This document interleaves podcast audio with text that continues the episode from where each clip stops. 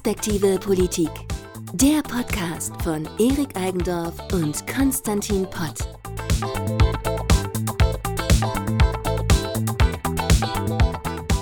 Ja, hallo, herzlich willkommen zu unserer ersten Folge von unserem Podcast Perspektive Politik. Der Podcast mit Erik Eigendorf und mit mir, Konstantin Pott. Hallo in die Runde. Hallo. Ja, es ist jetzt unsere erste inhaltliche Folge und ihr werdet auch merken, dass wir uns eine gewisse Struktur gegeben haben. Und wir starten immer mit einem kurzen Part am Anfang. Wie wir euch ja in unserem kurzen Teaser schon gesagt haben, erläutert haben, sind wir beide bei unterschiedlichen Parteien aktiv. Und äh, deswegen wollen wir immer starten mit quasi einem kurzen Rückblick, dass eine Person von uns beiden, es ist immer nur einer, einmal sagt, was er denn so im letzten Monat oder in den letzten Wochen oder in den letzten Tagen auch äh, an der Partei des anderen gut fand, was gemacht wurde und was er schlecht fand, was gemacht wurde. Und da hat Erik heute die Aufgabe, was oder hatte die Aufgabe, was Gutes sich äh, zu überlegen über die FDP und was Schlechtes zu, legen, äh, zu überlegen über die FDP. Und damit äh, übergebe ich mal an dich. Vielen Dank, Konstantin. Ja, also überlegen musste ich gar nicht so viel, sondern eher intensiv suchen, gerade bei dem Positiven. Ja, das ist natürlich klar. Aber Gott sei Dank, Gott sei Dank gibt es unseren Bundesjustizminister Marco Buschmann und ich finde, der hat was gemacht, was längst überfällig war. Er hat nämlich die Abschaffung von Paragraph 219a des Strafgesetzbuches auf den Weg gebracht. Der verbietet ja bisher die Werbung für Schwangerschaftsabsprüche aus wirtschaftlichem Interesse oder in grob anstößiger Weise. Es klingt erstmal ganz vernünftig, ganz nachvollziehbar. In der Praxis hat das aber zu vielen, vielen Problemen geführt, weil vielfach Ärztinnen und Ärzte verurteilt wurden, die aber eigentlich aus ihrer Sicht sachlich und vor allem notwendigerweise über die Angebote von Abtreibung und die Methoden etc. informiert haben. In der letzten Wahlperiode hat die Große Koalition versucht, da irgendwie einen Kompromiss zu finden. Und es war wie fast immer, wenn SPD und CDU versucht haben, zusammen einen Kompromiss zu finden, es war irgendwie eine sehr halbgare Lösung. Man hat sich darauf geeinigt, dass man dass Ärztinnen und Ärzte informieren dürfen, dass sie Abtreibungen durchführen aber es durfte oder darf immer noch nicht über Methoden berichtet werden. Das ist nicht sinnvoll. Ähm, die Ampelparteien waren sich da auch schon vor den Koalitionsverhandlungen einig, dass sie diesen Paragraph 219a abschaffen wollen. Und der Bundesjustizminister Marco Buschmann von der FDP hat jetzt relativ schnell Nägel mit Köpfen gemacht, um da endlich für die Situation von Frauen eine Verbesserung zu erreichen. Und das ist was, das kann man nur loben. Das ist sinnvoll. Ja, bin ich, bin ich absolut bei dir. Was ich tatsächlich auch ziemlich spannend finde, also die, die Personalie Marco Buschmann ist ja jetzt auch eine, die durchaus auch äh, ab und zu mal ein bisschen umstritten ist. Und äh, ich finde es ganz spannend, weil er bis jetzt, finde ich, sehr viele Themen, die schon lange irgendwie rumliegen, die man schon lange hätte angehen sollen und angehen müssen, aus zumindest liberaler Sicht, dass er die jetzt auch recht zügig ähm, angegangen ist oder, oder auf, die, auf die Tagesordnung genommen hat. Und deswegen, äh, ich finde das Thema auch äh, enorm wichtig, dass da was passiert. Und ähm, ja, da bin ich absolut bei dir. Sehr gut, da sind wir uns einig. Konstantin, ich bin gespannt, ob wir uns beim nächsten Thema auch so einig sind. Ähm, da habe ich mir wieder den Dauerbrenner Corona mir rausgesucht, weil da ist in den letzten Tagen was passiert, was ich ziemlich ärgerlich fand von Seiten der FDP, und das war nämlich die Kritik von verschiedenen Politikerinnen und Politikern der FDP an dem RKI-Chef Wieler. Ähm, euer Generalsekretär hat gesagt, dass sich unser RKI-Chef des Vertrauens der FDP nicht mehr sicher sein kann. Das finde ich persönlich ganz schwierig. Man mag jetzt zu der Person widerstehen, wie man möchte, aber man muss doch anerkennen, dass er in der Pandemie für uns sowas wie der Herr der Zahlen ist. Und gerade wenn ich an, äh, auf Drosten schaue, wenn ich auf Wieler schaue, da muss man schon anerkennen, dass sie viel dazu beigetragen haben, dass die Politik in der Pandemie eben nicht auf Sicht, sondern vorausschauend gefahren ist. Es gab immer an den Szenarien, die gerade wieder geschildert, geschildert hat, viel, viel Kritik. Nur leider mussten wir am Ende immer feststellen, dass er mit seinen Warnungen meistens recht hatte. Ich erinnere nur daran, als es Ende November um die Frage ging, ob die epidemische Lage von besonderer Tragweite aufgehoben werden soll oder nicht. Er hat davor gewarnt, hat gewarnt, dass dann zum Jahreswechsel die Infektionszahlen nach oben gehen und siehe da, genau das ist passiert. Und deswegen finde ich die Kritik, die da aus der FDP kam, sehr, sehr unsensibel. Gerade weil wir jetzt mit diesen sogenannten Spaziergängern und den Querdenker-Demos in einer schwierigen gesellschaftlichen Situation sind. Und ich hatte jetzt in den letzten Tagen so ein bisschen das Gefühl, dass die FDP durch die Äußerungen, die sie getätigt hat, dazu beigetragen hat, dass wissenschaftliche Erkenntnisse zunehmend in Zweifel gezogen werden, gerade wenn sie eben die Basis für politische Entscheidungen bilden sollen. Und ich finde, sowas kann man machen, wenn man in der Opposition ist, aber als Regierungspartei geht das eigentlich nicht. Und da habe ich mich sehr drüber geärgert. Also ich glaube, wenn ich, wenn ich da vielleicht einmal was zu sagen dürfte. ich glaube, der, der Punkt ist gar nicht immer, was gesagt wird, sondern wie es gesagt wird. Und ich glaube, oder ich kann in der, sowohl in der Bevölkerung äh, inzwischen eine gewisse äh, ja, Pandemiemüdigkeit, würde ich mal sagen, äh, erkennen. Und ich glaube, dass man dann, vor allem wenn man sich eben auch die Zahlen aktuell anschaut, dass wir nicht die große Belegung jetzt trotz der hohen Infektionszahlen haben, äh, der Intensivbetten und der Krankenhäuser, dass es dann auch ein bisschen unsensibel vielleicht von Wieler ist, manche Warnungen da auszusprechen, obwohl man doch, wenn man mit Blick auf andere Länder einmal guckt, sieht, dass da Lockerungen durchaus möglich waren, ohne dass eine Überlastung des Gesundheitssystems dann die Folge war. Und ich glaube, es, ist, es sind so verschiedene, verschiedene Punkte, auch immer die, die Rhetorik generell in der, in der Kommunikation, glaube ich, nach außen hin, die war nicht immer gut und die war nicht immer ideal. Ähm, und da kann ich dann durchaus auch eine gewisse Kritik verstehen. Und die Kritik, glaube ich, die sollte auch äh, erlaubt sein und die sollte auch möglich sein. Ähm, ob, sie, ob sie berechtigt ist, das, glaube ich, kann jeder dann am Ende auch für sich selber entscheiden. Ähm, aber ich kann durchaus auch eine gewisse kritische Haltung gegenüber der Personalie nachvollziehen. Hm. Also natürlich ist es immer die Frage, wie was gesagt wird, aber Lothar Wieler ist kein Kommunikationsexperte und er ist im Übrigen auch kein Politiker, sondern Wissenschaftler und er erwarte ich schon klare Ansagen und das Gute ist ja, wo wir, glaube ich, auch einen riesen Vorteil haben, dass wir das Robert-Koch-Institut ähm, bei uns haben, dass es in der Pandemie so eine Rolle spielt ist doch, dass es nicht nur darum geht, wie sind die Zahlen gerade, sondern das Robert-Koch-Institut hat bis jetzt immer den Blick vorausgeworfen, vier Wochen, acht Wochen im Voraus. Und ich glaube, da ist es gerade auch wichtig, die klare Sprache zu sprechen und auch mit manchen Warnungen sehr, sehr deutlich zu sein, weil wir gerade zu Beginn der Pandemie gemerkt haben, als wir noch eine viel, viel größere Unsicherheit hatten, als das alles noch überhaupt nicht vorhersehbar war, die ganzen Entwicklungen nicht absehbar, da war es alles immer sehr relativ. Auch die Warnungen, die geäußert wurden, waren immer sehr relativ. Und das hat ein Stück weit uns auch in die Situation gebracht, in der wir gerade sind. Deswegen schätze ich ehrlich gesagt, dass, wo du sagst, Konstantin, äh, da muss man sensibler sein, schätze ich eigentlich gerade die klare Sprache, die das RKI da spricht. Für Weichspülen ist dann die Politik zuständig, aber die Wissenschaft braucht klare Botschaften, die sie nach außen sendet. Genau, das ist ja der Punkt. Also die Wissenschaft ist ja am Ende nicht dafür zuständig, politische Maßnahmen festzulegen, sondern dafür ist am Ende, sind am Ende die Minister zuständig, die Politiker und das Parlament zuständig. Und ich hatte da das Gefühl, dass gewisse, äh, gewisse Maßnahmen, wo man wissenschaftlich auch gar nicht jetzt hundertprozentig belegen kann, wie effektiv sie waren, ähm, wo man sagen kann, okay, sie waren notwendig, weil wir einfach nicht genug wussten, aber wo man gar nicht weiß, wie effektiv sie am Ende waren. Ähm, da ist so meine Wahrnehmung, dass diese, dass diese Maßnahmen teilweise eben auch von Seiten von Wieler sehr hoch gelobt wurden, wo dann die wissenschaftliche oder wo dann die, die wissenschaftliche Kommunikation eher in eine Richtung politische Kommunikation nach außen ging. Und das ist, glaube ich, dann nicht die Aufgabe vom RKI, sondern die Aufgabe vom RKI ist es vor allem, wie du es ja auch am Anfang gesagt hast, ne, Herr der Zahlen zu sein. Und da müssen wir ja auch sehen, in manchen Bereichen war die Zahlenbasis nicht so gut und nicht so, nicht so in der Qualität, ähm, wie wir sie, die uns gewünscht hätten. Und ich glaube, da muss man dann eben auch die Kritik äh, oder muss die Kritik erlaubt sein. Ich höre jetzt raus bei dir, Konstantin, du bist scheinbar ein sehr, sehr großer Fan von unserem Gesundheitsminister Karl Lauterbach, der vereint darüber, ja genau. Darüber diskutieren wir an der Stelle vielleicht mal nicht. Gut, dann haben wir jetzt schon das Thema für die nächste Folge. Karl Lauterbach und warum er der Gesundheitsminister ist, den wir jetzt gerade brauchen. Aber er vereint ja sozusagen die wissenschaftliche Komponente auf der einen Seite und das politische auf der anderen Seite. Deswegen finde ich das gut, lieber Konstantin, dass du auch Fan von Karl Lauterbach bist. Das, da, da legst du mir jetzt gerade was in den Mund, aber äh, das können wir in der nächsten Folge dann natürlich nochmal ähm, ausführlich diskutieren. Und damit haben wir den ersten Block, sage ich mal, auch schon abgearbeitet. Und ich würde zum zweiten Themenbereich übergehen und da vielleicht auch einmal kurz einleiten.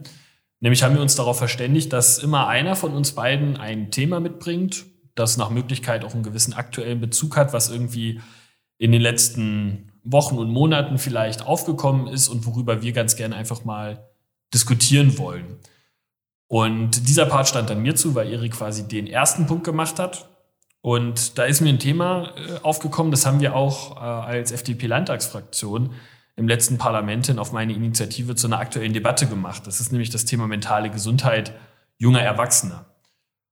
Und ähm, beziehungsweise vor allem die mentale Gesundheit und die Probleme, die es aktuell gibt durch Corona und Corona-Auswirkungen und Auswirkungen ähm, der Corona-Maßnahmen. Und äh, Erik, vielleicht habe ich da einfach mal so eine, so eine Frage an dich. Wie ging es dir denn die letzten zwei Jahre mit den Corona-Einschränkungen? Du bist ja genauso wie ich ein junger Mensch, ähm, auch wenn du ein bisschen älter bist. Die Spitze konnte ich mir jetzt nicht verkneifen. Ähm, aber du bist ja, bist ja quasi Sie auch. Sie sind. okay.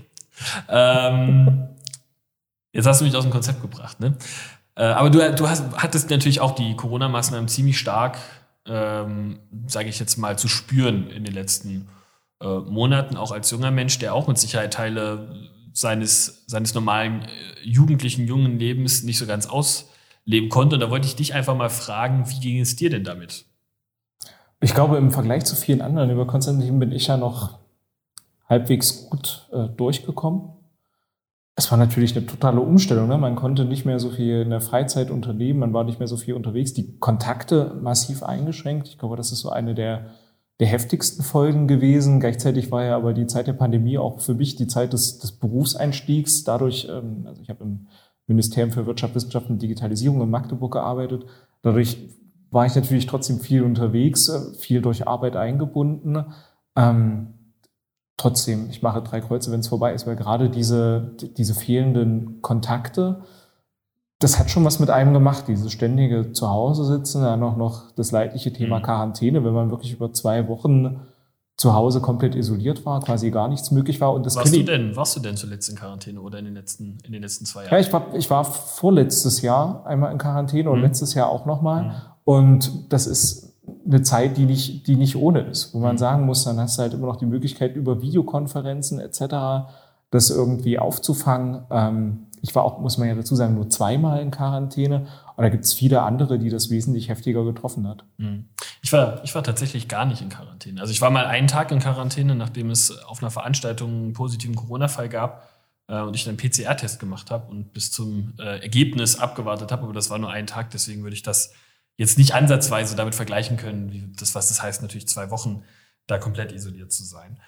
Aber ich glaube, du hast gerade was, äh, was auch angesprochen. Du hattest ja gesagt, du hast den Übergang äh, quasi gehabt, äh, auch ins Berufsleben. Es gab jetzt ganz viele junge Menschen, die haben in, ähm, in der Corona-Zeit ihren Schulabschluss gemacht. Und ich glaube, das ist was, ich habe äh, selber mit vielen, mit vielen auch älteren Leuten gesprochen und habe auch selber mich nochmal an meine Schulzeit zurückerinnert. Und ich glaube, für viele Leute ist so ein bisschen dieser Abschluss eigentlich der bis dahin domini dominierenden, äh, des dominierenden Lebensinhalts, nämlich der Schule. Das ist so, so eine Sache Abschlussfahrt oder Abschlussball. Ähm, das sind so die Sachen, wo man wirklich dann damit komplett fertig ist, komplett abgeschlossen hat und ähm, nicht irgendwie nach der letzten Prüfung oder sowas. Also bei mir zumindest war das so, da hat man das alles noch nicht so ganz realisiert, sondern es ist wirklich eher so dieser, dieser Punkt gewesen, so eine Veranstaltung zum Abschluss. Und das ist weggefallen bei ganz vielen jungen Menschen, die konnten ihre letzten Wochen in der Schule nicht richtig ausleben. Da sind oft genug auch so eine Sachen wie Mottowoche weggefallen. Letzter Schultag, ja, auch einfach da mal äh, ein paar Bier über den Durst zu trinken vielleicht, äh, oder vielleicht auch kein Bier, sondern was anderes. Äh, das ja da erstmal jedem, jedem freigestellt, aber das ist auch alles weggefallen. Und äh, dann kam es noch dazu, man hatte nicht so diese, diese Zeugnisübergabe. Man hatte nicht diesen Abschlussball, man hatte keine Abschlussfahrten. Man konnte auch nicht einfach mal in den Urlaub fahren, um mal rauszukommen vom Ganzen und sich irgendwie auf den neuen Lebensabschnitt vorzubereiten.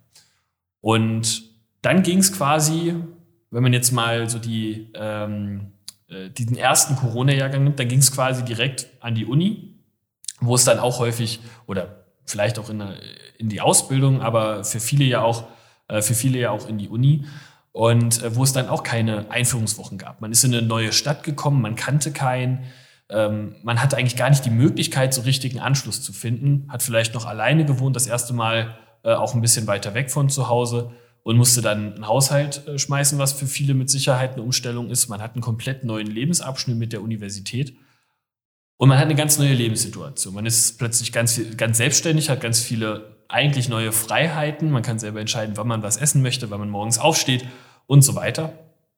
Aber wenn ich mich zumindest daran zurückerinnere, ist das für, ist da ganz, ein ganz wichtiger Punkt immer gewesen, das auch mit anderen Leuten gemeinsam zu machen. Ich weiß nicht, wie es, äh, wie es dir damals ging, als du angefangen hast zu studieren. Ähm, aber ich glaube, das ist so ein, so ein ganz wichtiger Punkt. Und jetzt muss man sich vorstellen, ich möchte es nur vielleicht einmal ein bisschen ausführlicher skizzieren, weil es auch wichtig ist für, für die weitere Diskussion, die wir dann führen. Da muss man sich mal vorstellen, man ist dann vielleicht allein in seiner kleinen Einraumwohnung und verbringt eigentlich die ganze Zeit nur vorm Rechner. Und man hat nicht die Möglichkeit, mal rauszukommen. Man hat nicht die Möglichkeit, äh, sich in einen Sportverein äh, zu, zu engagieren. Oder man hat nicht die Möglichkeit, äh, äh, Leute zu, kennenzulernen, auf Partys zu gehen, ne? auch einfach mal in eine Kneipe zu gehen. All solche Sachen, die waren ja, äh, die waren ja dann zum Großteil nicht möglich. Und ich glaube, es ist absolut verständlich dafür, dass das was mit den Leuten macht. Oder wie siehst du das? Sehe ich genauso. Also Du hast ja vorhin schon ganz subtil und charmant mein Alter angesprochen. Bei mir ist das jetzt auch wiederum ja schon zwölf Jahre her. Ähm, aber trotzdem, die ersten Wochen gerade in, in, in, im Studium, da knüpfst du Kontakte, von denen du auch, also jetzt aus meiner Perspektive, zwölf Jahre später noch, noch einige hast. Ähm, du kommst in ein komplett neues Lebensumfeld. Die Kontakte auch zu, zu ehemaligen Mitschülerinnen und Mitschülern werden weniger, auch dadurch, dass einige, also ich bin ja gebürtiger Hallenser, einige haben dann eben die Stadt verlassen. Und so dieses Aufbauen neuer, neuer sozialer Bindungen, der Aufbau des neuen Umfelds, das ist genau das, was in den ersten Wochen passiert. Und wenn man sich jetzt überlegt, wir reden ja jetzt hier gerade nicht mehr nur über ein paar Wochen, sondern wir sind eigentlich in einem Zustand, wo es Studierende gibt, die jetzt teilweise ins, ins dritte, ins vierte Semester gehen und faktisch noch nie Universitätsleben erlebt haben, wie wir das zum Beispiel von unserer Warte her kennen. Und da mhm. reden wir jetzt erstmal nur über die sozialen Kontakte, die in der Uni entstehen und nicht das, was so drumherum bei, bei Partys, Vereinen, Initiativen etc. passiert. Da bricht total was weg und das konntest du mhm. halt gerade in der Zeit oder kannst du auch jetzt noch nicht richtig, richtig aufholen, weil das mhm. sind halt so Sachen, wir haben alle, glaube ich, mindestens zwei Programme für Videokonferenzen auf unserem PC. Aber das sowas ist, ich, das ist, glaube ich, noch sehr wenig, wenn man nur zwei hat. Ja, ja. Bei mir sind es, wenn ich jetzt rekapituliere, auch mehr, Konstantin. Aber sowas kann das eben nicht, nicht ersetzen in keiner, in keiner Art und Weise. Und ich glaube, die, die Probleme, die dadurch entstehen, die sehen wir jetzt gerade noch gar nicht, weil mhm. das nämlich so wieder dieser Katalysatoreffekt ist von Corona. Das wird sich jetzt mit der Zeit erst noch verstärken. Ähm, und ob wir gewappnet sind, ähm, mit den Konsequenzen umzugehen, ich bin mir nicht sicher. Mhm. Gerade wenn wir jetzt auf das auf das Thema äh, psychische Erkrankungen etc. schauen, ein Thema, mit dem ich weiß, du dich ja auch ähm, intensiver auseinandergesetzt hast, glaube ich, dass da was auf uns zurollt, ähm, das problematisch werden kann. Problematisch zum einen, weil es immer noch ein Tabuthema ist, ein Tabuthema auch in dem Sinne, dass Betroffenen das Gefühl gegeben wird, das wäre was, wofür man sich schämen müsste, das mhm. wäre irgendwie ein Defizit, das wäre ein Systemfehler. Mhm. Aber auch ein Problem, gerade aufgrund der Tatsache, dass ich das Gefühl habe, unser Gesundheitssystem überhaupt nicht für das gewappnet ist, was jetzt an Konsequenzen zum Beispiel bei den Psychotherapeutinnen und Psychotherapeuten da aufläuft. Mhm. Ich möchte vielleicht einfach mal äh, weitergehend jetzt auf den ersten Punkt von dir eingehen. Ne? Das ist nämlich, glaube ich, gerade so ein ganz wichtiger Punkt äh, so, so eine gewisse Stigmatisierung. Ich glaube, wenn man sich mit vielen Betroffenen unterhält, und man liest es ja auch immer mal wieder, dass es Leute gibt, die ähm, wirklich an Depressionen leiden äh, oder depressive Stimmungsschwankungen haben äh, und dann damit zur Familie kommen und das von der Familie gar nicht ernst genommen wird. Und es gab ja auch im, äh, im Lockdown zum Beispiel mal Äußerungen von Winfried Kretschmann, man solle sich doch nicht so haben als, äh, als Student. Man muss ja nur die Situation mal mit anderen Leuten jetzt gerade im Lockdown äh, vergleichen, haben wir ja keinen Grund, sich eine Depression einzureden. Ich glaube, genau solche Sachen sind es dann am Ende, die irgendwie dafür sorgen, ähm, dass man sich da auch in einer gewissen Art und Weise alleine gelassen fühlt und dass man, dass diese Hürde, sich Hilfe zu holen, wenn es einem schlecht geht und wo man Hilfe braucht, und das ist auch gar nicht schlimm, ja, man muss nicht immer mit allen Problemen komplett alleine klarkommen, ähm, dass die Hürde, sich dann eben Hilfe zu holen, dass die nochmal steigt. Und wenn man dann diesen Schritt geht, und damit komme ich jetzt auf den zweiten Punkt zu sprechen, wenn man dann diesen Schritt geht und sagt, man holt sich Hilfe, dann ist die Wahrscheinlichkeit sehr hoch, dass man unfassbar lange Wartezeiten hat. Also wir haben da ja auch ein bisschen ähm, innerhalb der Fraktion recherchiert, auch in Vorbereitung auf unsere aktuelle Debatte. Und es ist tatsächlich so, dass so regelmäßig, äh, also dass teilweise gar keine Wartelisten mehr geführt werden, weil es den Praxen unangenehm ist zu sagen, dass man ein Jahr, anderthalb Jahre oder vielleicht sogar zwei Jahre Wartezeiten in Kauf nehmen muss. Und ich glaube, das ist wirklich, wirklich ein ganz, eine ganz gefährliche Situation, die wir da gerade haben. Ähm, und deswegen war mir das auch ziemlich wichtig, dass darüber mal gesprochen wird. Weil wenn man jetzt gerade auch auf die letzten, ähm, die letzten Diskussionen schaut, wir haben viel über Wirtschaft geredet. Wir haben äh, viel über unterschiedliche Branchen geredet. Das ist auch alles richtig und wichtig. Wir haben auch viel über Schulen geredet. Das ist auch absolut richtig und wichtig, weil gerade auch für Schüler die Situation absolut schwierig ist, ähm, weil man auch eine prägende Lebensphase hat, gerade wenn man in der Pubertät ist. Ähm, aber ich glaube, gerade so dieser, dieser Punkt, junge Erwachsene wurden dabei häufig so ein bisschen außer Acht gelassen, obwohl sie eigentlich mitgedacht werden müssten.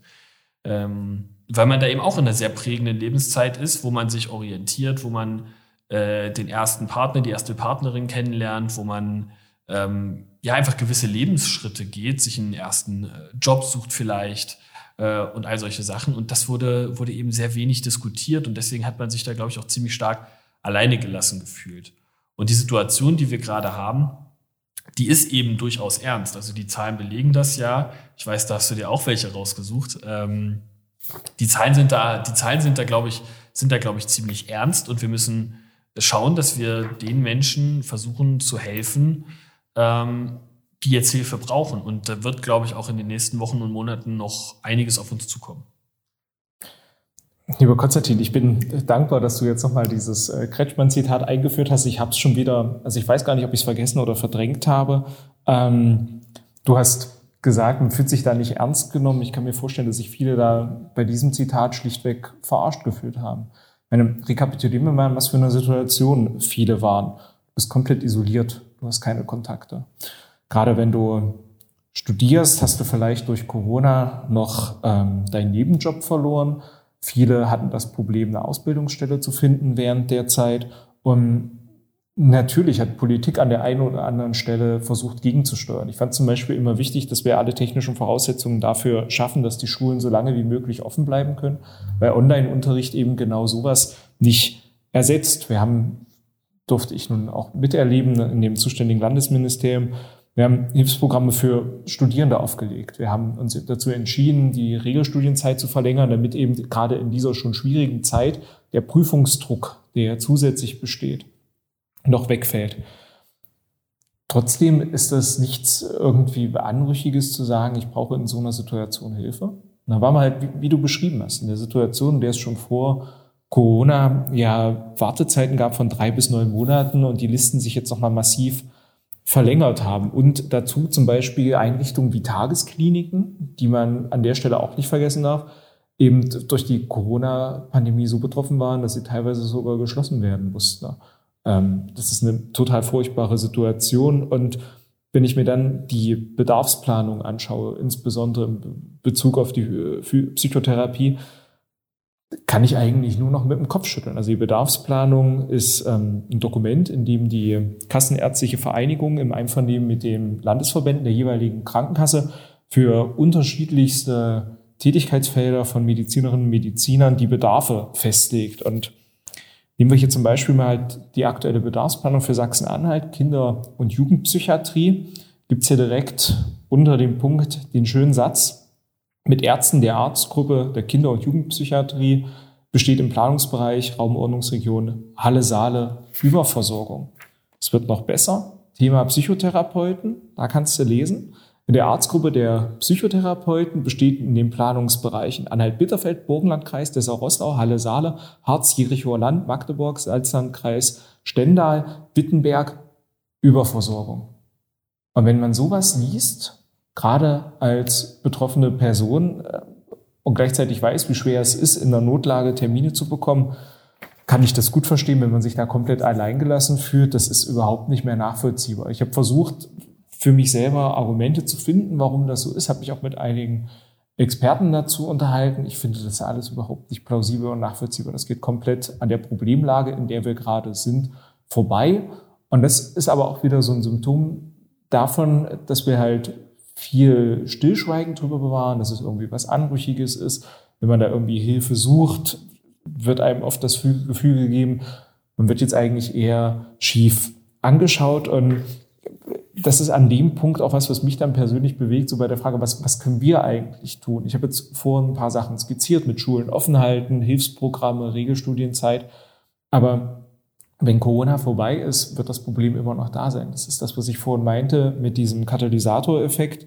Die Probleme bestanden ja vorher schon. Und die Zahl von Studierenden, die eben mit äh, psychischen Problemen zu kämpfen hatten, die war auch davor schon hoch. Wir haben es bisher nur immer totgeschwiegen. Das war immer ein Thema, das irgendwie ein Tabu war. Und wenn man überhaupt das so sagen kann, dass diese Pandemie gute Nebeneffekte hat, kann das, glaube ich, einer sein, dass wir dieses Thema viel, viel stärker in den Mittelpunkt rücken. Mhm. Du sprichst da jetzt äh, ja schon, also hast jetzt mehrere Sachen angesprochen. Ich würde vorschlagen, dass wir jetzt äh, in der weiteren Diskussion auch ein bisschen darüber sprechen, was denn mögliche Lösungswege sind. Und ich glaube, einen ganz, ganz entscheidenden Punkt hast du ja angesprochen, nämlich die Bedarfsplanung. Also es gibt durchaus ja Regionen, da gibt es eigentlich genug Psychotherapeutinnen und Psychotherapeuten. Es gibt nur keine, Kassen, äh, keine Kassenarztsitze. Also es gibt quasi äh, in der Bedarfsplanung ist es einfach nicht vorgesehen, ähm, dass es dort noch mehr Arztstellen gibt und dementsprechend kann sich dort kein Kassenarzt niederlassen.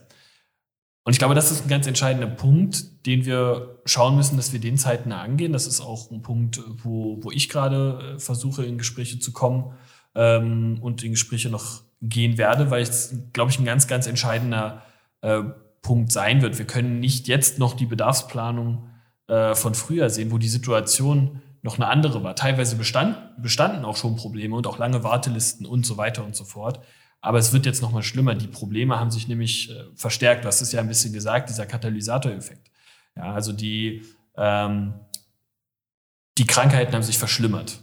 Ähm, die Krankheiten bestanden davor schon und wir hatten davor schon Probleme, aber jetzt sind sie schlimmer geworden und jetzt ist es so, dass, ähm, dass eben auch eine ärztliche Hilfe notwendig ist. Ja, man kann ja durchaus das auch mal mit, mit anderen Krankheiten äh, vergleichen. Es müssen ja nicht immer, immer psychische Krankheiten. Es gibt Krankheiten, mit denen kann man klarkommen alleine zu Hause. Da sagt man, man bleibt mal zwei, drei Tage zu Hause, trinkt mal ein bisschen Tee und dann am Ende geht's wieder. Äh, und genauso gibt es ja auch Stimmungsschwankungen bei Menschen äh, in der, in der Psyche. Da ist das dann auch so, dass man sagt, okay, das ist jetzt vielleicht mal eine Phase von einer Woche, zwei Wochen und danach geht es aber wieder. Aber wir haben jetzt eben die Situation, dass es nicht mehr nur diese Phase ist, sondern dass es eben wirklich äh, in gefährliche Krankheitsbilder übergeht. Und ähm, da müssen wir, glaube ich, schauen, dass wir die Anlaufstellen dafür schaffen. Und da sind Tageskliniken ein Punkt, die auch offen zu halten, damit eine Anlaufstation zu haben.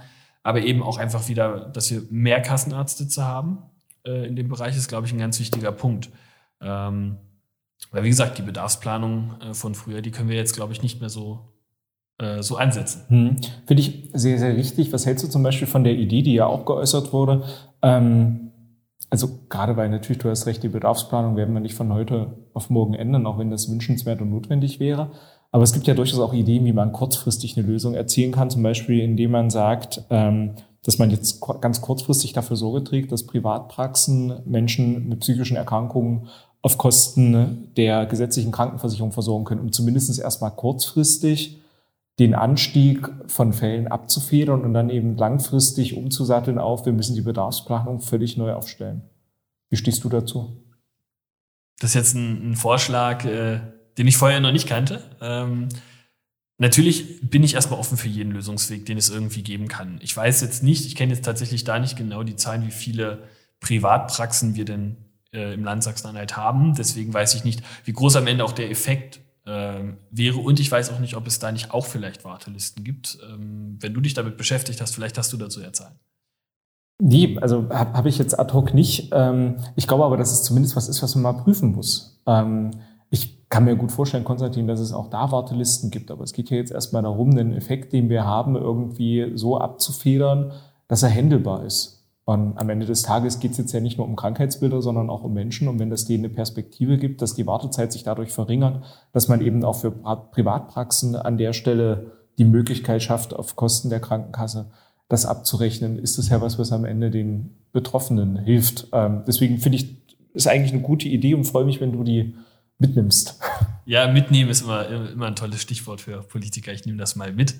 Nee, aber es ist ja, wie gesagt, ich glaube, wir müssen ähm, ergebnisoffen darüber diskutieren, was wir machen können. Also ich glaube, das ist ein Lösungsweg, den müsste man, wie du gesagt hast, prüfen. Da müsste man schauen, wie viele Praxen haben wir denn da im Land Sachsen-Anhalt, die das betreffen würde. Aber ich glaube, wir müssen oder wir dürfen nicht nur auch bei der medizinischen Versorgung ansetzen, sondern ich glaube, wir müssen ähm, ähnlich auch wie es ja für Studentinnen und Studenten schon Anlaufstellen der Studentenwerke gibt, ähm, müssen wir die auch, müssen wir solche Anlaufstellen, solche äh, ähm, psychotherapeutischen Anlaufstellen auch schaffen für Azubis und für Schüler. Weil gerade auch die natürlich äh, in einer schwierigen Situation sind und mit Sicherheit auch nicht ohne ohne Probleme zwangsweise durch diese Zeit jetzt gekommen sind und wo vielleicht auch Probleme auf uns zukommen werden. Also ich glaube, das ist ein Punkt, gerade auch was das, äh, was das Thema angeht, jetzt in Schulen, frühzeitig solche Probleme zu erkennen. Ich glaube, dafür ist es ganz wichtig, Anlaufstellen zu schaffen und vor allem auch dafür zu sorgen, dass es eben nicht mehr so ein Tabuthema ist und so stigmatisiert wird. Ähm, das muss jetzt nicht zwangsweise direkt an den Schulen sein, sondern es kann im, ich sage jetzt mal im Umfeld der Schule sein, ähm, damit eben genau jetzt nicht sich jemand äh, wie so bei dem Spießrutenmarsch führt, äh, wenn er wenn er da hingeht, sondern ich glaube, es ist einfach ähm, gut, wenn es da die Möglichkeit gibt für Schüler, sich Hilfe zu holen. Ähm, und da wäre das auf jeden Fall ein Punkt, den wir auch angehen müssen. Und ich glaube, ein zweiter ganz wichtiger Punkt ist auch, dass wir gerade eben für die jungen Menschen äh, auch wirklich dauerhafte Öffnungsperspektiven haben. Ich weiß, dass mit Sicherheit das Corona-Thema äh, noch nicht ganz durch ist, aber ich glaube, gerade jetzt wäre das ein gutes Zeichen, ähm, weil wir sehen, dass, ich habe es ja vorhin schon gesagt, weil wir sehen, dass die, ähm, dass die Intensivbettenbelegung äh, nicht jetzt signifikant gestiegen ist ähm, trotz der enorm steigenden Infektionszahlen durch Omikron äh, und so weiter und so fort. Ich möchte das jetzt gar nicht nochmal komplett, ähm, komplett hier an der Stelle ähm, ausbreiten, sondern ich glaube einfach, dass es wichtig ist, dass wir wirklich auch explizit die Bildungseinrichtungen und die außerschulischen Bildungseinrichtungen da mitdenken und dafür sorgen, dass es eben für diese, äh, für diese eine dauerhafte Öffnungsperspektive äh, schaffen. Ich möchte das vielleicht auch mal, auch mal an einer Sache nochmal festmachen. Ähm, ich war ja nun auch im Lockdown in der, in der Lage und in der Situation, dass ich meine Abschlussarbeit schreiben musste. Und wenn man alleine in einer Einraumwohnung ist, dann ist das manchmal ziemlich schwer, weil man hat quasi immer denselben Tagesablauf. Man steht auf, äh, man isst vielleicht was, man duscht, äh, man trinkt einen Kaffee ähm, und dann setzt man sich an den Laptop. Und dann ist man von morgens bis abends vor dem Laptop und irgendwann dann nachmittags, abends äh, war es dann mal genug äh, und dann äh, klappt man den Laptop zu und das war's dann. Einfach auch da mal die Möglichkeit zu haben, nämlich eine räumliche Veränderung im Arbeitsumfeld zu haben, ähm, ist, glaube ich, ganz wichtig. Und deswegen hatte ich mir auch immer gewünscht, gerade im letzten Jahr im Lockdown, ähm, dass die, Hochsch äh, dass die, dass die äh, Unibibliotheken und Hochschulbibliotheken aufmachen. Weil da natürlich die Möglichkeit besteht, für eine Person, wenn sie auch vielleicht einen negativen Test hat und wenn es auch mit Maske ist, ähm, dort reinzugehen und eben auch einfach mal von zu Hause rauszukommen. Das ist, glaube ich, für ganz viele wichtig. Man ist eben wirklich teilweise in seiner Einraumwohnung isoliert und da brauchen wir einfach die Möglichkeit für Leute auch dauerhaft ähm, an die Universitäten und Hochschulen in, in die Bibliotheken zu gehen, um da eben zu lernen, Hausarbeiten, Abschlussarbeiten und so weiter und so fort zu schreiben. Ich glaube, das ist auch ein ganz wichtiger Punkt, den wir auch sehen müssen, denn wir wollen ja alle irgendwie auch mal ähm, so langsam wieder zurück zur äh, Normalität kommen. Und da sind, glaube ich, solche dauerhaften Perspektiven auch ein ganz wichtiger Punkt. Hm, kann ich total unterschreiben. Ich würde gerne noch mal auf zwei Punkte eingehen. Einmal das, was du zuletzt gesagt hast, mit den Öffnungsperspektiven. Das war ja auch ein Thema, das uns in unserer Kommunalpolitik durchaus beschäftigt hat. Wir sind verantwortlich für die Schulgebäude. Und wenn ich dran denke, was es für ein Akt war, für die einzelnen Klassenzimmer, Lüftungsgeräte, die ja nun auch ein bisschen was kosten, zu bekommen, Förderungen zu bekommen, gerade als eher finanzschwache Kommune für Lüftungsgeräte, ähm, kann, kann ich das nur nochmal unterstreichen, was du gerade gesagt hast. Ähm, also gerade dieser, wenn wir über Öffnungen von oder Offenlassen von Einrichtungen sprechen, reden wir eigentlich immer über den Dreiklang aus Impfung, also Möglichkeiten schaffen, dass sich gerade auch jüngere Menschen impfen können, impfen lassen Wir brauchen Tests und wir brauchen eben diese Lüftungsgeräte als drei ganz wichtige Faktoren dafür, dass wir eben Öffnungsperspektive haben. Und ob du das dann anwendest für Bibliotheken oder für Schulen oder spielt ja zum Beispiel auch bei dem Offenlassen von Tageskliniken eine Rolle. Ähm, da muss dann aber eben auch gerade, wenn die Kommune dafür die Verantwortung trägt, das Land, der Bund der Kommune unter den Arm greifen. Weil sonst wird es unglaublich schwierig. Wir haben das jetzt hier gemerkt. Ähm, und ich finde, das ist so eine, eine der Quintessenzen, die man oder die ich persönlich daraus ziehe, ähm, dass wir eigentlich alle einen genauen Plan hatten, wo wir hinwollen, wie wir die Öffnungsperspektive erreichen wollen. Nur bei einer Kommune wie Halle, die jetzt nicht so reich ist, ist dann oft an den finanziellen Mitteln gescheitert ist und das finde ich eigentlich völlig unverständlich. Und das zweite Thema mit der Stigmatisierung sind aus meiner Sicht auch drei Punkte, die da eine Rolle spielen. Zuerst ist die Politik, sind wir verantwortlich, dass wir das Thema auch weiter thematisieren, nachdem die Pandemie vorbei ist. Dass wir nicht zulassen, dass es irgendwie wieder in der Versenkung verschwindet, irgendwie wieder zu einem Tabuthema wird, sondern dass wir weiter auch in Debatten, in, in, auch in, in, in, Parlamentsdebatten, wie du das getan hast, ähm, das Thema ansprechen und dem Ganzen eine Bühne geben, auch Betroffenen, die sich im Zweifel viel, viel besser mit den Anforderungen und Notwendigkeiten auskennen als wir, dass wir denen eine Stimme geben, auch die Möglichkeit geben, ihre, ihre Perspektive mit einzubringen. Ich glaube, man muss, wie du auch schon gesagt hast, in der, in der Schule, in den Unis viel offener damit umgehen und eben auch Anlaufstellen schaffen. Und das dritte Thema, das in unserer Zeit, wir sind ja beide noch jung, du mehr, ich jetzt eher weniger. Aber was da, glaube ich, auch eine Rolle spielt, sind die sozialen Medien. Ähm, ich finde das ganz spannend, wenn man jetzt schaut bei, bei, bei Twitter, bei Instagram zunehmend gibt's äh, Influencerinnen und Influencer, die das Thema sehr, sehr offen ansprechen, die da ganz offen mit umgehen, die auch ähm, sehr transparent und nachvollziehbar machen, wie es ihnen, wie es ihnen gerade so geht, was die Erkrankungen für Auswirkungen auf sie haben, wie sie dem Ganzen begegnen. Und ich glaube, das kann man eigentlich gar nicht hoch genug einschätzen, weil die, die sich jetzt da verdient machen darum, so, so transparent ähm, unterwegs zu sein, leisten den wichtigsten Beitrag gegen die Stigmatisierung. Also als Vorbilder zeigen, wir können offen darüber reden, das ist überhaupt nichts Schlimmes. Und wir geben damit auch vielen anderen, die vielleicht noch nicht den Mut gefunden haben, so offen damit umzugehen, die Chance, ähm, Mut zu fassen und eben auch sich das ein oder andere abzuschauen oder die ein oder andere Hilfestellung da relativ niedrigschwellig zu suchen. Und ich glaube von daher, das ist auch so ein Aspekt, den wir da nicht ähm, außen vor lassen dürfen. Was nicht passieren wird oder auch nicht funktionieren kann, ist doch, dass wir jetzt irgendwie von der politischen Ebene sagen, so, das ist jetzt ab heute keine, keine, keine stigmatisierte Erkrankung mehr, jetzt redet endlich mal drüber, so wird das nicht funktionieren, sondern das ist, glaube ich, eine gesamtgesellschaftliche Aufgabe, weswegen dann neben uns als der Politik noch ganz viele andere Akteure vielleicht sogar eine viel wichtigere Rolle spielen als wir, wenn wir diese Stigmatisierung bekämpfen wollen. Hm. Ich glaube, das ist ein ganz wichtiger Punkt, also dass das ein Thema ist, was eben gesellschaftlich ähm, ja, thematisiert werden muss. Und ich glaube, dafür ist es einfach wichtig, dass äh, von der politischen Seite eine gewisse Debatte angestoßen wird, auch gewisse Rahmenbedingungen einfach verbessert werden. Aber man kann eben jetzt nicht von oben drüber stülpen und sagen, ab jetzt müssen, müssen alle, die davor eine andere oder eine etwas stigmatisierende Meinung dazu hatten, äh, müssen sie die ähm, müssen sie die ändern. Das funktioniert ja nicht, sondern wir müssen eben schauen, dass wir ähm, sensibilisieren, gerade eben auch bei den, äh, bei den jüngeren Leuten für die Zukunft, äh, aber eben schauen, dass wir dieses Thema immer wieder auch aufrufen und dafür sorgen, dass es eben diskutiert wird und dass sich die Leute eben auch nicht, nicht alleine gelassen damit fühlen. Und ich glaube, das ist vielleicht auch ein ganz guter Schlusspunkt zu diesem Thema. Das wollte ich jetzt gerade auch sagen, Konstantin, weil das jetzt so der Punkt war, den kann ich absolut nur unterschreiben. Und das ist jetzt vielleicht eher ein Semikolon als ein Schlusspunkt, weil ich glaube, das ist ein Thema, mit dem wir uns durchaus nochmal zu einem späteren Zeitpunkt, gerade wenn wir die einzelnen Maßnahmen bisschen weiter umgesetzt haben, die wir jetzt gerade so andiskutiert haben, wenn andere ähm, gerade zum Beispiel die Bedarfsplanung geändert haben, dass wir dieses Thema nochmal aufrufen. Insofern eher Semikolon als Schlusspunkt. Auf jeden Fall. Und damit kommen wir quasi zu unserem dritten abschließenden äh, Blog in unserem, in unserem Podcast. Wir machen ja nicht nur äh, Politik den ganzen Tag, sondern äh, wir ja, haben ja auch Hobbys und sind sonst mal unterwegs und trinken mal ein Bier zusammen.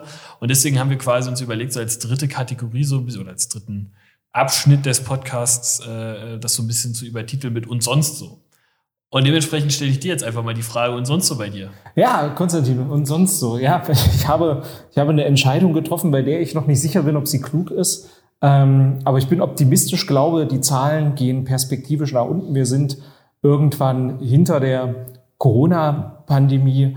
Ähm, deswegen bin ich ganz optimistisch, dass im Herbst wieder der Mitteldeutsche Marathon stattfindet in Halle. Und ich habe mich jetzt entschieden, und ich zweifle zunehmend an meiner Entscheidungsfähigkeit.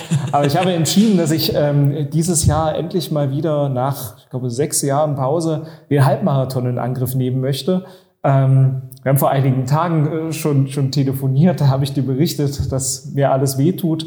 Ähm, das ist heute noch nicht wirklich. Das machst du aber nicht nur nach dem Laufen. Das liegt auch im Wesentlichen am Alter, aber das genau. Laufen, das Laufen, lieber Konstantin, das verstärkt es nochmal. Ähm, deswegen, ich bleibe dran und werde hier gerne auch regelmäßig über meine Fortschritte berichten. Da, da, bin, ich, da bin ich auf jeden Fall gespannt. Und ich erst. Und bei dir so, Konstantin? Ja, bei mir so. Äh, am Wochenende war Super Bowl. Also wir wissen jetzt gerade nicht genau, wann, äh, wann die Folge genau rauskommt, aber wir nehmen es quasi äh, am Mittwoch nach dem Super Bowl auf. Und hast du das mit netten Leuten geschaut? Ich habe das mit dir geschaut, ja. Also nein. Also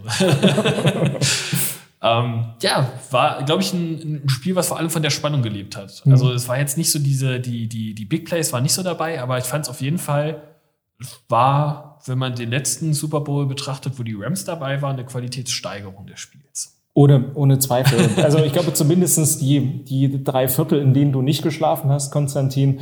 also ich, äh, ich, will, ich will jetzt, ich will das nur mal vielleicht klarstellen. Ich habe immer in den langweiligen Phasen bin ich vielleicht mal kurzzeitig weggenickt, aber Erik ist am Ende eingeschlafen. Also Erik hat das Ende eigentlich gar nicht richtig miterlebt. Ich, also ich glaube, dann ist es dann doch eher verständlich, wenn man so in den Phasen, wo halt nichts passiert und sowieso nur hin und her gepantet wird, dass man da mal kurz die Augen zumacht und dann am Ende wieder fit zu sein, wenn es irgendwie an die Entscheidung geht. Zum letzten Drive war ich wach und das ist alles, was wichtig ist. du, hast den, du hast den Touchdown nicht gesehen, der zum Sieg geführt hat. Das ist jetzt eine Behauptung das deinerseits. Das ist also die Wahrheit. Aber vielleicht können wir das auch einmal, können wir das auch mal sagen. Wir sind ja, äh, wir können es ja schon ein bisschen inzwischen und wir sind beide auch Football-Fans. Beide von Teams, die jetzt eher so semi-erfolgreich sind, was ja, man dazu sagen. Das hat unsere Freundschaft definitiv nochmal gestärkt, ähm, dass wir da zusammen leiden. Konstantin ist großer Fan der Miami Dolphins, aber sonst ist er eigentlich total nett. Und ich, und ich bin Fan der New York Giants. Genau, das kann man vielleicht dazu auch nochmal sagen, damit, äh, damit auch ein bisschen klar ist, wenn wir vielleicht auch in späteren Folgen mal irgendwann über Football reden, dass das nicht so vom Himmel fällt. Also wir sind keine Leute, die nur dann zum Super Bowl uns den, den Fernseher bei RAN NFL anmachen, sondern wir gucken da schon, schon regelmäßig. Und vor allem nicht bei RAN NFL. Und vor allem nicht bei RAN NFL. Stimmt, wir dürfen ja keine Werbung eigentlich, ne? Genau, also schaut das bitte nicht. Genau. Sucht euch irgendwas anderes. ja, und sonst alles gut. Alles bestens. Ich glaube, wir haben's, oder? Unsere Premierenfolge ist im Kasten. Ich, ich denke auch. Äh, wir sind jetzt bei ein bisschen was über 40 Minuten. Das ist auch ungefähr so der Zeitraum, den wir uns vorgestellt haben. Und ich glaube, damit können wir dann auch die Folge beenden. Genau. Machen wir jetzt Mittagspause, Konstantin. Machen wir jetzt Mittagspause. Also euch noch einen schönen Tag, einen schönen Morgen, einen schönen Abend, wann auch immer ihr diese Folge und wo ihr diese Folge auch immer hören magt. Äh, bleibt alle gesund. Äh, wir freuen uns, dass ihr bis zum Ende durchgehalten habt und freuen uns auf die nächsten Folgen mit euch. Vielen Dank, macht's gut und bis zum nächsten Mal. Tschüss. Tschüss.